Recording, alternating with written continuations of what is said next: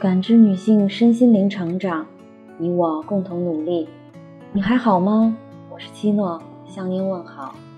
今晚跟大家分享的内容是：睡前抛开烦恼，醒来铿锵前行。最近和同事杨青谈到工作状态，杨青表示最近的状态很差。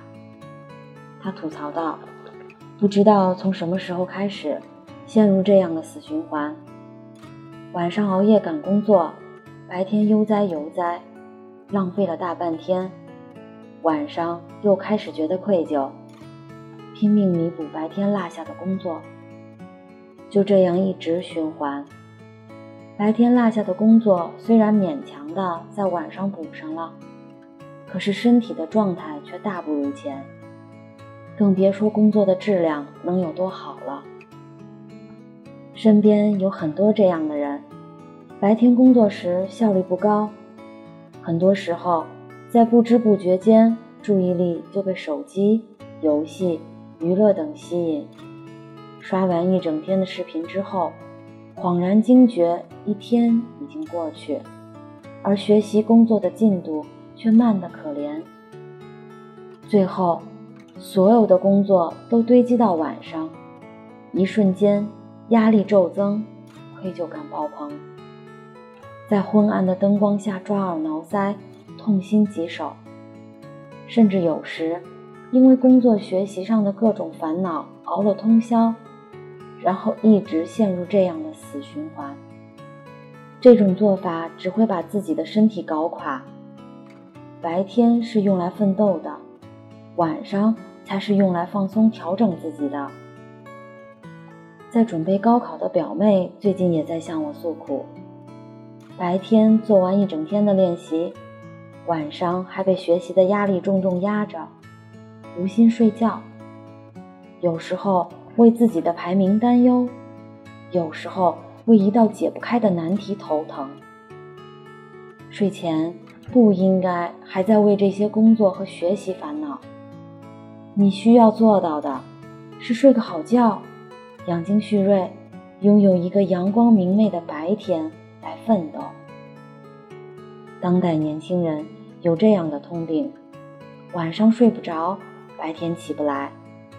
有很多人睡不着的原因，都是因为各种各样的烦恼，或者和自己过不去，揪住小细节，让后悔反反复复折磨自己。或者为之后要发生的事情而焦虑，在脑海里一遍遍演示事情的细枝末节；或者因为学习、工作、生活的压力太大，黑夜让他们陷入崩溃的边缘。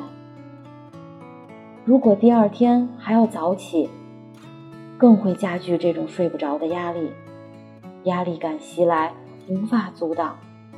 又一个无眠夜，又一个即将到来的崩溃白天。回想起曾经有段考研的日子，因为焦虑，晚上经常睡不着，白天还要顶着大大的黑眼圈起来学习，效率自然很低。那样的日子持续了一段时间之后，我觉得不能再那样了，我选择在夜晚停下来，好好休息。好好放松自我。后来的状态得到了调整，在学习的时候也顺利了很多。我们都说，千万不要在深夜做决定，也千万不要在深夜想事情。失恋的人纠缠着过去的细节，翻着过去的信息，无心睡眠。即将参加比赛的大学生，在脑海里一遍一遍排练细节。生怕有一点出错。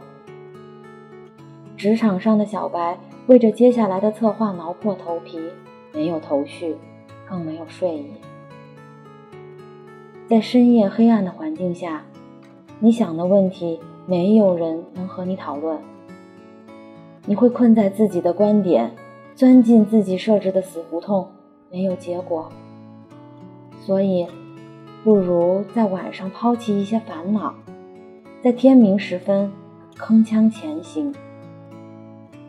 过去的事情再无从计较，未来的事情也会有应有的结局。深夜的纠结不仅无所用处，还会白白丧失了精力。真正需要计划的事情都不应该放在深夜，深夜就让思绪休息，醒来后迎接光明。被深夜的烦恼困住的人，往往很难重新调整。这很难，但不是完全无法做到。只要你找对自己的方法。如果你陷入在熬夜工作、白天没有精神的状态，那么你需要学会好好重新调整。这个调整可以放在周末的时候，尝试早睡早起，再把这个状态。延续到工作日，在白天抛开娱乐，专心工作，专注效率；晚上听听音乐，做做运动，用睡眠充足的一晚换来下一个精力充沛的早晨。